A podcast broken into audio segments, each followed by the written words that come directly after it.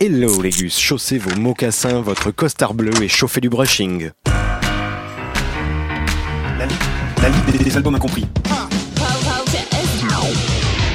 Fondu au noir, zoom sur une plage de sable. L'album du jour est un voyage, que dis-je Une invitation à la rêverie, mais avant toute chose un disque incompris. C'est fou le pouvoir de ces mots. Oui. Cet album, vu peut-être comme un peu trop kitsch alors qu'il s'agit d'une galette intemporelle, figée dans sa sincérité, accrochez-vous, il s'agit de Burning Feeling, de Lovelock. Oui, un magnéto bébé.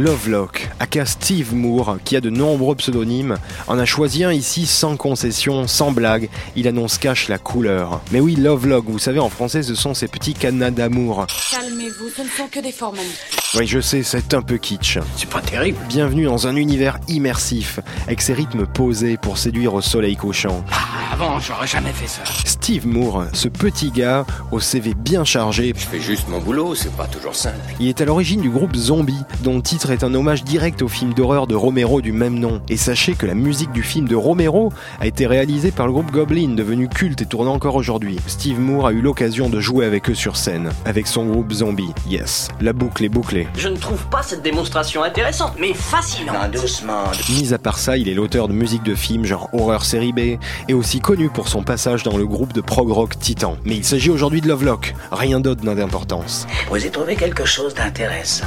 Imaginez-vous, un album de 8 titres, c'est tout, et surtout un merveilleux hommage, à la limite du muséal à toutes sortes de synthés et d'effets minimalistes des années 80. Oh mon Le bonheur, ouais je sais, vous avez déjà commencé à pleurer. Moi aussi, allez, tamisons la lumière, musique.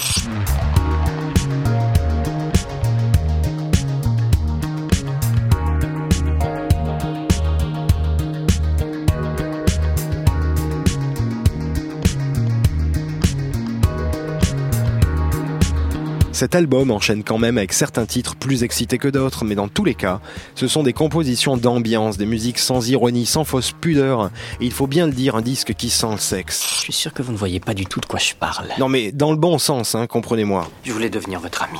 Et maintenant, je vais vous dire de quelle année il date. 2012. Je sais, on dirait qu'il a fait un voyage en DeLorean. Le souci du détail.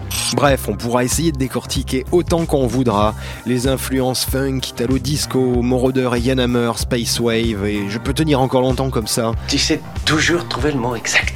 Retenez surtout que c'est la musique d'un coucher de soleil rougeoyant infini qu'on regarderait depuis sa cabriolet sur le bord de mer. Mais si, écoutez.